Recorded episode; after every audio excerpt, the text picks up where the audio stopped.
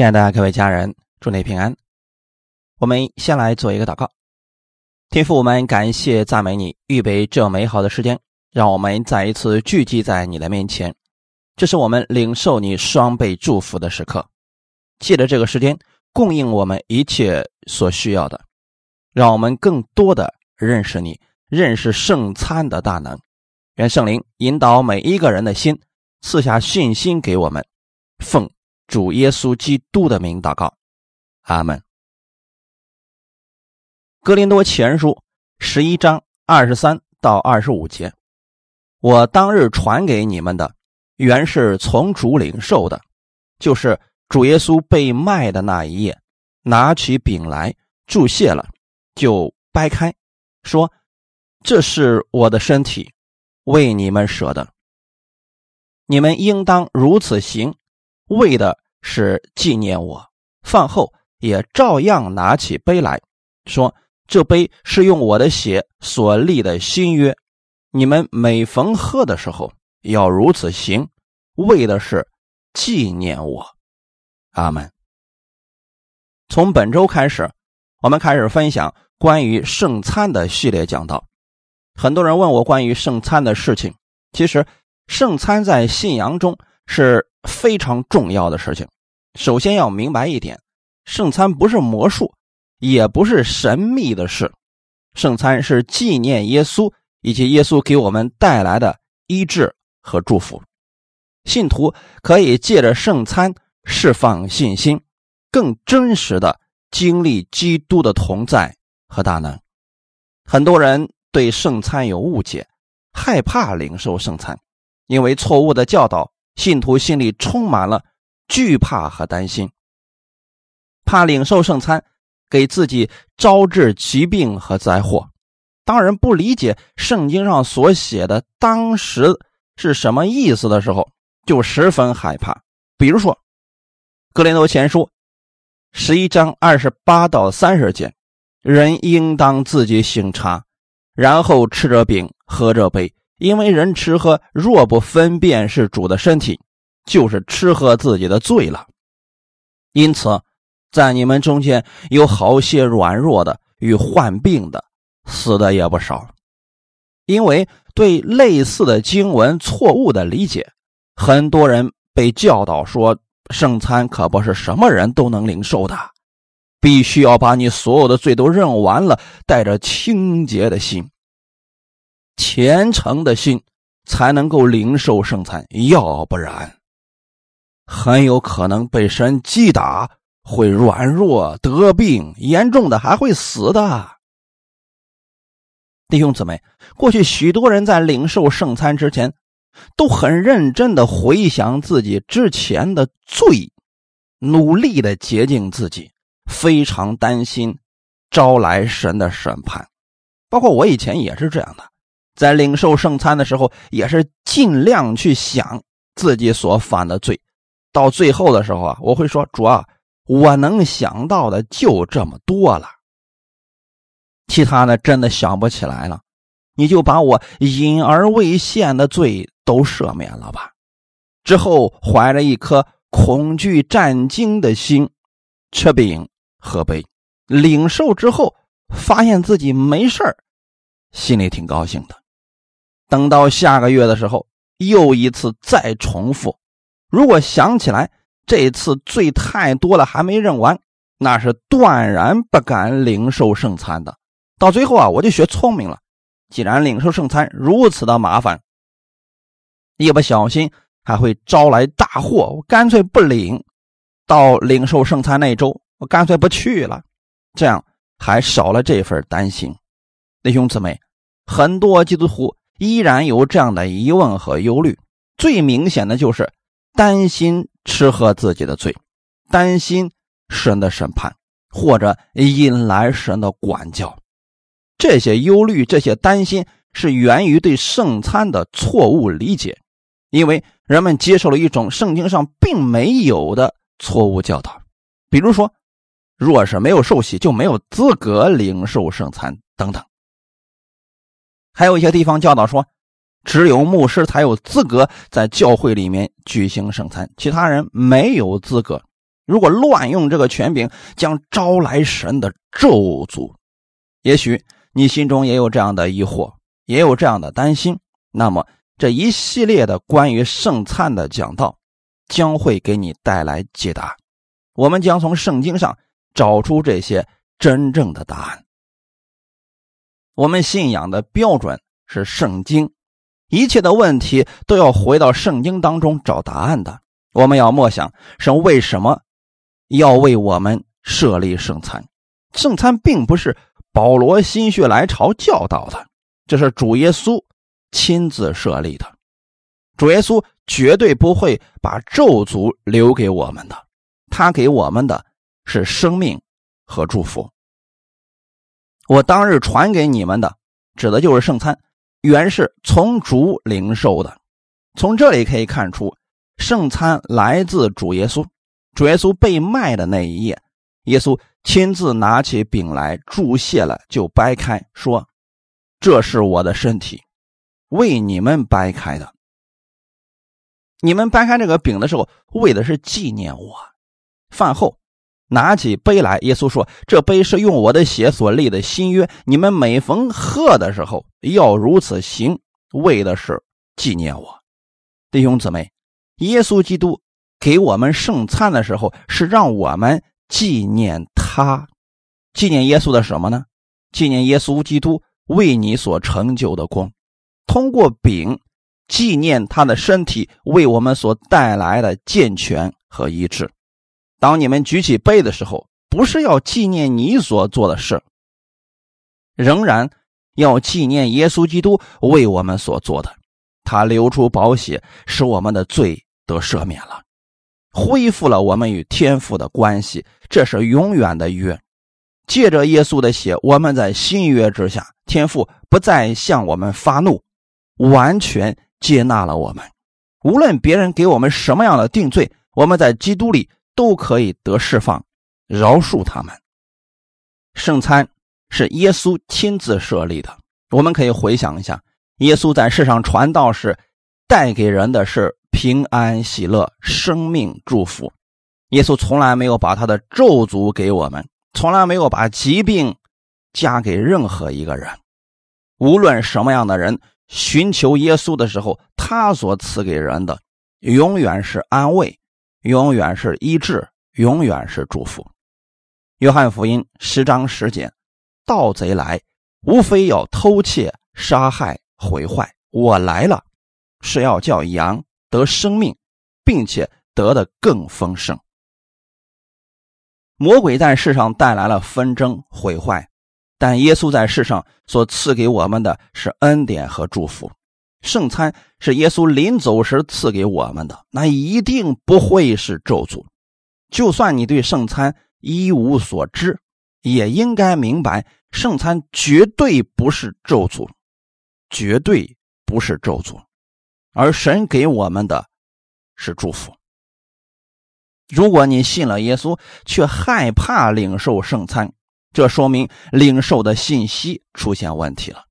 我们要重新认识圣餐，认识耶稣基督的话语，在他的话语中给我们的永远是盼望。如果我们害怕圣餐，我们要思想哪里理解错了，因为恐惧不是从神来的。阿门。约翰一书四章十八节：爱里没有惧怕，爱既完全，就把惧怕除去，因为惧怕里含着刑罚。惧怕的人在爱里未得完全。任何从耶稣那里所领受的，永远是平安，是喜乐。耶稣绝对不可能把恐惧种在人的心里。因此，无论你听谁的讲道，如果听完之后让你十分惧怕，没有盼望了，说明这道出了问题。你一定要回归圣经，找答案。主耶稣亲自设立圣餐，并非只是一个仪式，而是要通过圣餐赐下祝福，通过圣餐让我们领受祝福。耶稣想借着圣餐将他的健康平安赐给我们。当你手里拿着饼的时候，是在触摸耶稣基督的身体；圣经上有人摸了耶稣的身体，病症就消失了。我们今天的信徒也可以得着这样的福分。每次当我们借着圣餐默想基督对我们的爱，是纪念他为我们所做的，让人不断的借着圣餐来领受他的爱。他甘愿为你忍受十字架的刑罚，带着钩子的鞭子，残忍的落在了耶稣的背上，让你想起来，他甘愿为你受鞭打，甘愿自己的身体被压伤破碎，这样你的身体可以得医治健全。弟兄姊妹，这是神莫大的祝福，不是咒诅。要正确的认识圣餐。当你拿着饼。当你思想的是，这是耶稣的身体为我舍的，他的身体为我裂开，他愿意被破碎，愿意被鞭打，使我得着医治。当你如此领受的时候，医治的信心就被释放出来了，人就得着医治了。神不在乎你身上的疾病有多么的严重，就算医生的检验报告结果不理想，你的焦点。应该放在耶稣身上，他是无所不能的神，他有医治的大能。在你领受圣餐的时候，不要思想病有多么的重，要思想的是耶稣担当了你这个疾病，耶稣大于你的某个疾病。拿着饼的时候，是在领受从耶稣而来的医治。你可以宣告：耶稣的身体为我舍的，此刻。我领受你的医治，奉主耶稣的名，我相信这病症离开我了，我得医治了，感谢赞美主。当你喝主的杯的时候，是在提醒你，神的儿子耶稣基督，他那无罪的宝血流出来，已经给你带来永远的赦免，不仅仅是赦免，也洁净了你一切的罪，使你永远完全，永远公义。永远圣洁，使你在神的眼里面毫无瑕疵。感谢大美主。当你举起杯的时候，要知道这就是你称义的见证，这就是你圣洁的确据。哈利路亚。当你举起杯，同时你也在宣告你是义人。耶稣的血就是我称义的见证。耶稣基督的宝血已经为我流出来，我因信。被称义了，天父已经完全接纳了我。你如此默想，就是在纪念他所做的，这就是纪念耶稣。当你这样领受圣餐，你会得着信心，得着释放，得着医治。这也就是为什么那么多人听我们的圣餐分享得着医治的原因，因为他们在圣餐中遇见了耶稣，经历了。耶稣的大能，我们会借着这样一个系列的讲道，消除你对圣餐的恐惧，并挑旺你的信心。通过领受主的饼、主的杯，经历神那美好的祝福。感谢赞美主。分享第一点，神所设立的圣餐是要带给我们祝福。耶稣基督能救我们脱离律法的咒诅，进入他丰盛的祝福当中。首先，接受主耶稣为救主的人可以享受天国一切的丰盛，也就是属天所有的祝福。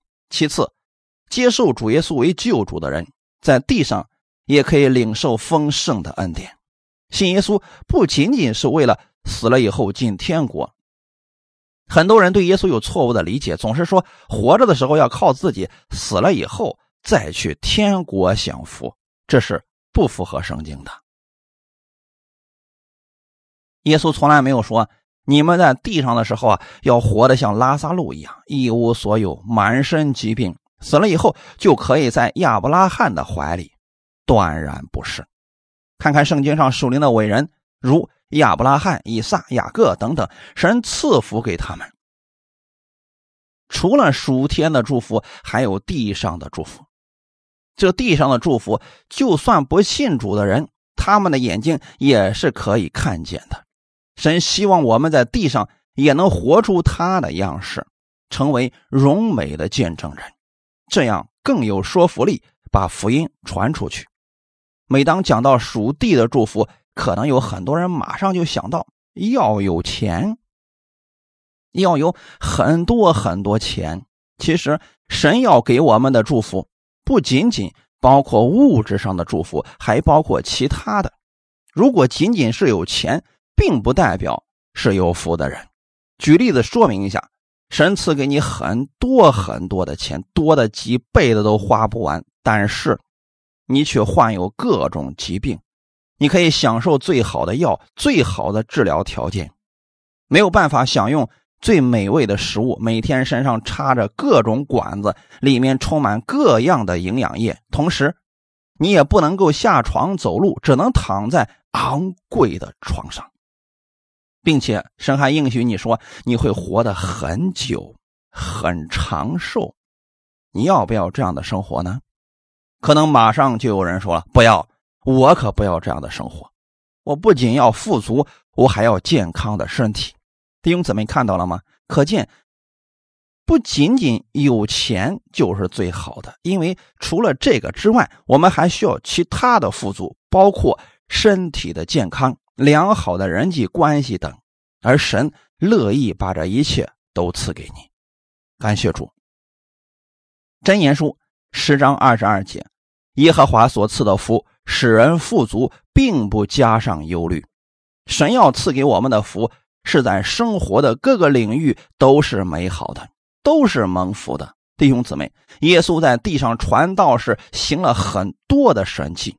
耶稣的三大事工里面，其中有一项就叫做医治百姓各样的病症。这是因为从他里面发出来的就是恩典和真理。你可以理解为医治是恩典当中的一部分。所以圣经对耶稣的记载。他周游四方，行善事，医好凡被魔鬼压制的人，因为神与他同在。耶稣没有天天在水上玩漂移，也没有一直平息风浪，但三年来，他一直不停的做一件事情，不断的医治病人。要记得一件事情：神愿意你身体健壮，他要借着圣餐。恢复你的健康，使你通过圣餐领受他的健全。当神把以色列人从埃及带出来，领他们进入迦南地的时候，神给了他们一个祝福，一个巨大的祝福。诗篇一百零五篇三十七节，他领自己的百姓带银子金子出来，他们支派中没有一个软弱的。当神。带领以色列百姓出埃及的时候，给了他们全然的健康，这是属地的祝福。他们有力量行走前面的路，有力量来拿金子银子。要是卧病在床，即便给他们银子金子，也带不出来。他们支派当中没有一个软弱的，神的用词非常的准确，没有一个软弱的。意思是，他们中间所有的人，从老到少，都是健壮的。那么，在他们出埃及之前，到底领受了什么呢？我们要回到圣经当中，要明白这一切的话，需要回到当时的出埃及，看看第一个逾越节到底发生了什么事情。出埃及记十二章八到十一节，当夜要吃羊羔的肉，用火烤了。和无酵饼和苦菜同吃，不可吃生的，断不可吃水煮的，要带着头、腿、五脏用火烤着吃，不可剩下一点留到早晨。若留到早晨，要用火烧了。你们要吃羊羔，当腰间束带，脚上穿鞋，手中拿杖，赶紧的吃。这是耶和华的逾越节。当时的以色列百姓都在自己家里边，在门楣和门框上有羔羊的血，因为羔羊的血在外面，所以他们不用担心长子被击杀。在他们的屋子里边正在吃着一样东西，今天叫烤羊肉，也可以理解为烤全羊。哈利路亚，弟兄姊妹，知道那个是什么吗？那羔羊预表的是耶稣基督的身体。我们可以闭上眼睛思想一下，一家人围着炉火在那里烤着羊肉，用手撕下来在吃的时候，预表着耶稣的身体被撕开了，医治力量进入到他们的身体里边，他们中间有疾病的被医治了，感冒的被医治了，残疾的被医治了，瘸腿的被医治了，无论什么样的病症都被医治了。就在那一个晚上。他们吃着烤全羊的时候，身体奇迹般的健壮了。等他们出埃及的时候，没有一个软弱的，多么奇妙的恩典！弟兄姊妹，当你拿起圣餐饼的时候，也需要明白，你所领受的跟第一个逾越节以色列百姓所领受的是一样的。他们当时还不明白，吃的羊羔预表的是耶稣基督的身体。今天你应该明白的。耶稣基督清楚的告诉我们，说这是我的身体为你们舍的。所以，当你拿着掰开了饼的时候，其实你应该思想的是耶稣基督的身体为你裂开的。你应该思想的是，当时以色列百姓为什么他们中间没有一个软弱的，就是因为他们吃了羔羊的肉。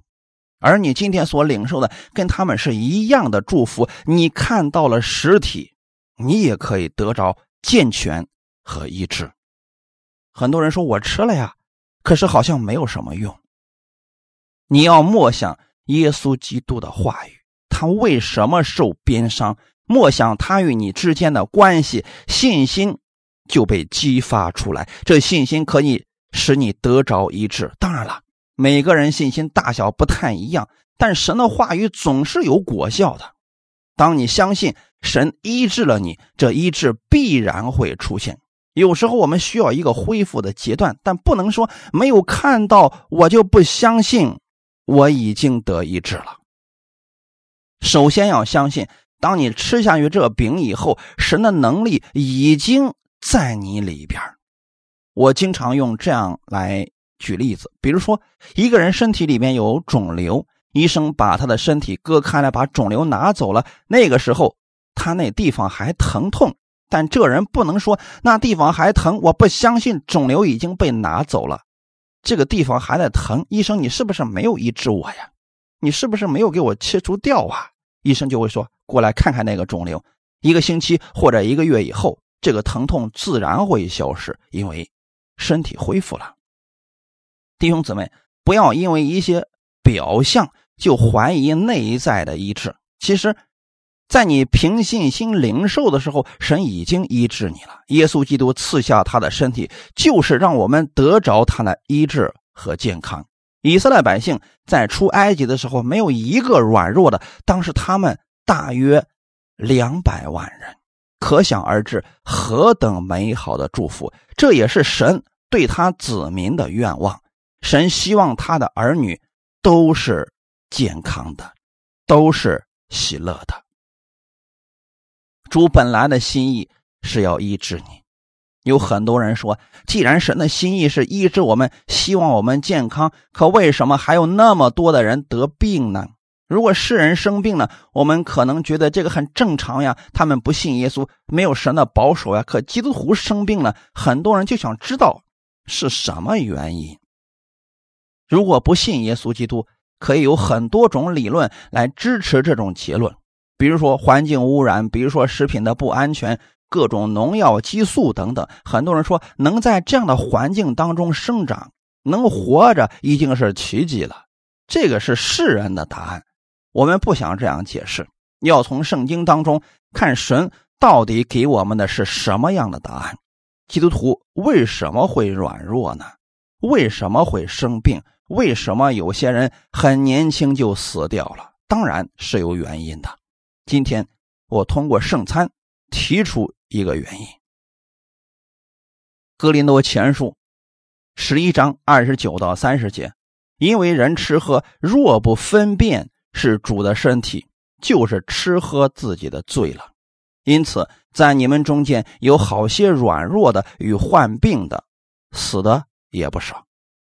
保罗说：“因为不少人领受圣餐，没有分辨那是主的身体，但他没有说你们犯罪，罪认的不够，所以领受圣餐以后软弱了、患病了，还会死。保罗为什么要强调这个事情呢？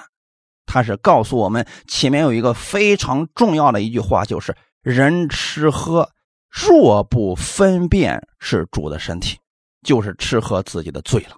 也就是说，如果人不把圣餐当作是主耶稣的身体，又如何？能得着医治呢？如果人把这个饼当成一块普通的饼，根本没有任何果效的。如果你买的是饺子皮儿，说这么一个饺子皮儿几分钱能医治我？这么认为，肯定不会发生任何事情的。弟兄姊妹，并不是饺子皮儿有什么特异功能，就像刚才我们所提到的那样。当你拿着这个东西的时候，要分别为圣。很多人会问：怎么样分别为圣？明明就是一个饺子皮儿，怎么办呢？这个时候你要举起它，说：“奉主耶稣基督的名，将我手中的这块饼分别为圣。从此刻开始，它不再是一块普通的饼，乃是耶稣基督的身体。我要通过它来领受圣餐。”这是主耶稣为我掰开的身体，这就回到了圣经当中。在逾越节的那天晚上，是耶稣又专门做了一块饼，说这块饼是我特意做出来，这是我的身体吗？不是这样的，弟兄姊妹，当时他吃的就是以色列百姓经常吃的无酵饼。耶稣只是拿出了其中的一块饼，他是怎么做的呢？刚刚我们已经读过经文了，主耶稣被卖的那一页，《格林多前书》十一章二十三节，他拿起这个饼来注谢了，就掰开。所以，无论是饺子皮，无论是自己做的无酵的饼，你要跟耶稣做同样的一件事情，就是拿起那个饼要注谢祷告，将这块饼分别为圣，然后掰开。要说这是主耶稣的身体为我而舍的，阿门。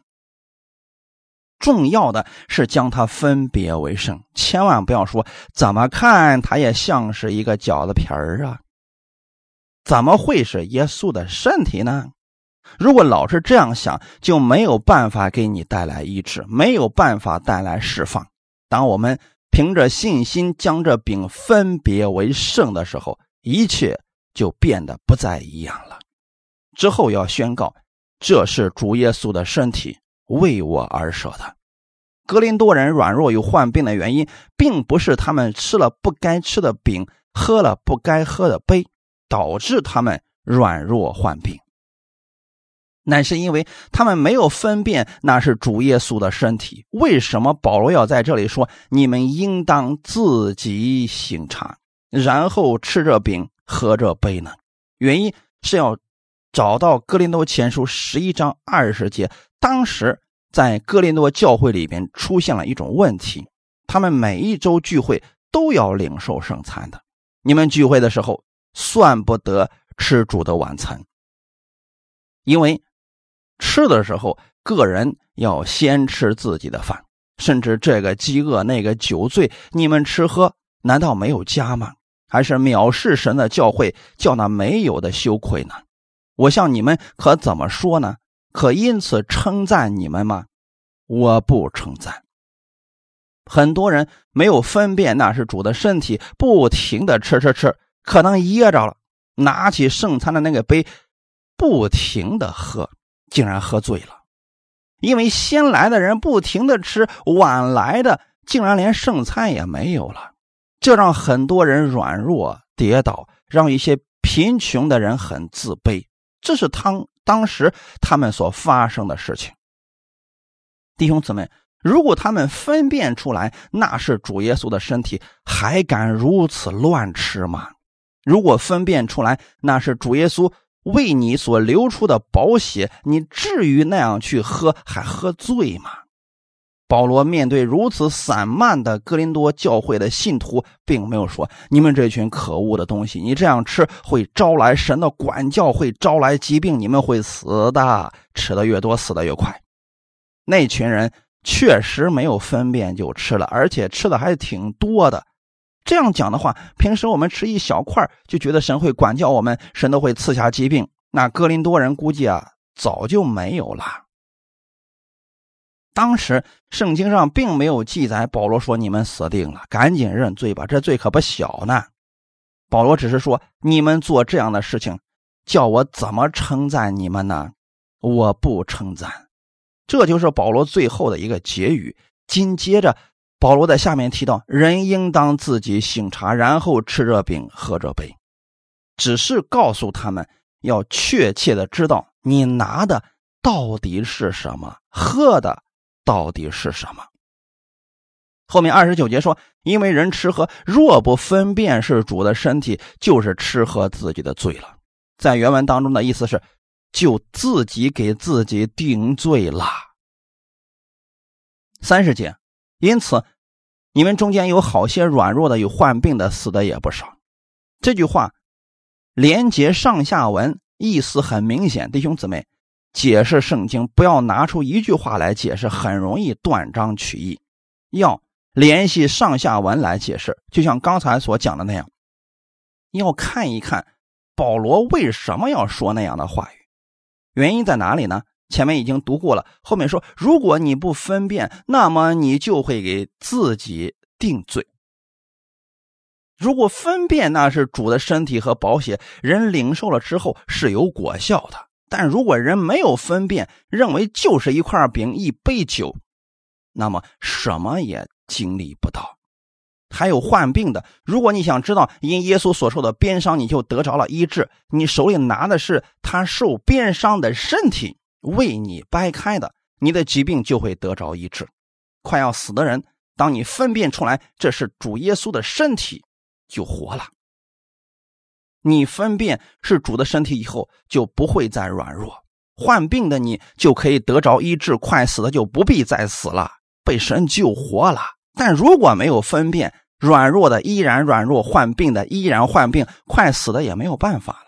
弟兄姊妹，这不是圣餐所带出来的咒诅，是因为这个人没有明白圣餐，没有明白圣餐给他带来的到底是什么，所以自己。给自己定罪，三十到三十一节。因此，你们中间有好些软弱的，有患病的，死的也不少。我们若是先分辨自己，就不至于受审。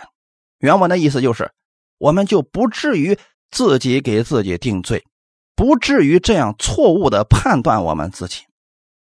你们一直判断自己说：“我快死了，快要死了，这个病可严重了，我可软弱了。”你就是这样不断的判断自己。如果你分辨出来那是主耶稣的身体，就不会再这样错误的判断自己了。哈利路亚！所以三十二节说：“我们受审的时候，乃是被主惩治，免得我们和世人一同定罪。”如果。你分辨圣餐了，就不会再错误的判断自己，就不会和世人一样被惩治、被定罪。感谢主。后面三十四节提到，若有人饥饿，可以在家先吃，免得你们聚会自己给自己定罪，免得你们聚会的时候啊，自己给自己下一个错误的结论。我们需要再重复一遍。也许你是带着一个错误的想法来到耶稣基督面前领受圣餐，比如说某个人得了抑郁症，医生给他下的结论是抑郁症患者，他的父母也说他是抑郁症患者，他的朋友也这么说他是个抑郁症患者，那么他带着这样错误的判断来到神面前来领受圣餐的时候，会对自己下这么一种结论：他是个抑郁症患者。错误的判断自己。如果人不知道圣餐的大能，不觉得这饼和杯所代表的是耶稣的身体和宝血，就不会觉得自己能得医治，这就是自我定罪。如果他明白了圣餐所带来的是医治，举起饼说：“因耶稣为了我的疾病已经付上了代价，从此刻开始，我已经被神医治了。我宣告，我在基督里是健康的，我已经领受了耶稣基督的宝血，我是圣洁的，是完全的，是被神所爱的。我已经完全健康了。